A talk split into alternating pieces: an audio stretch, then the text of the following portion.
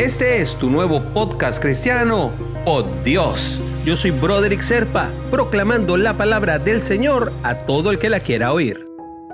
El devocional del día de hoy nos llega desde Mateo capítulo 7, versículo 15. Guardaos de los falsos profetas que vienen a vosotros con vestidos de ovejas, pero por dentro son lobos rapaces.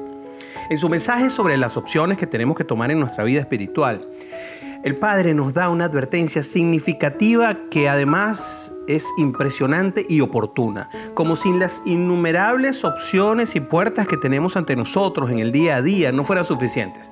Y nos dice que nos podríamos llamar porteros de esas puertas. Imagínense ustedes.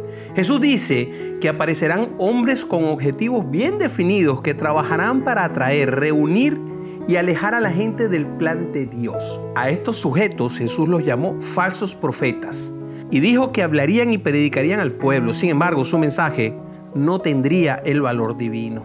Más que un falso mensaje, gente, eh, capaz de hacer el camino equivocado y la puerta que es incorrecta como correcta, estos falsos profetas utilizarían una táctica dañina al mezclarse con el rebaño, vestidos de ovejas, aunque fueran esencialmente lobos, dice la palabra. No cambiaban su naturaleza de lobo a oveja, sino que se disfrazan para poner en práctica su verdadera naturaleza, que es la de devorar a las ovejas.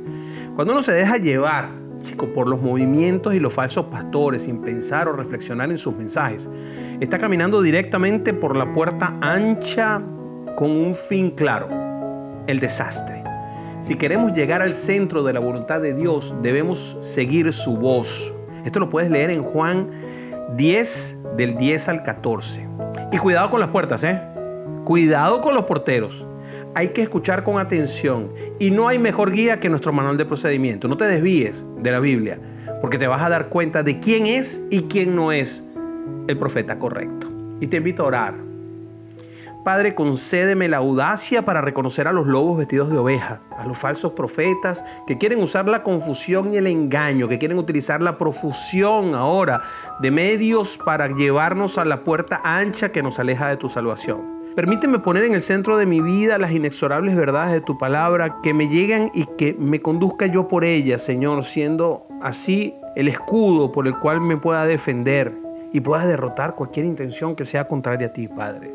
Tus caminos de bien y tu maravillosa voluntad son mi guía, Padre. No me dejes desviarme del camino, te lo suplico en el nombre de Jesús. Amén, amén y amén.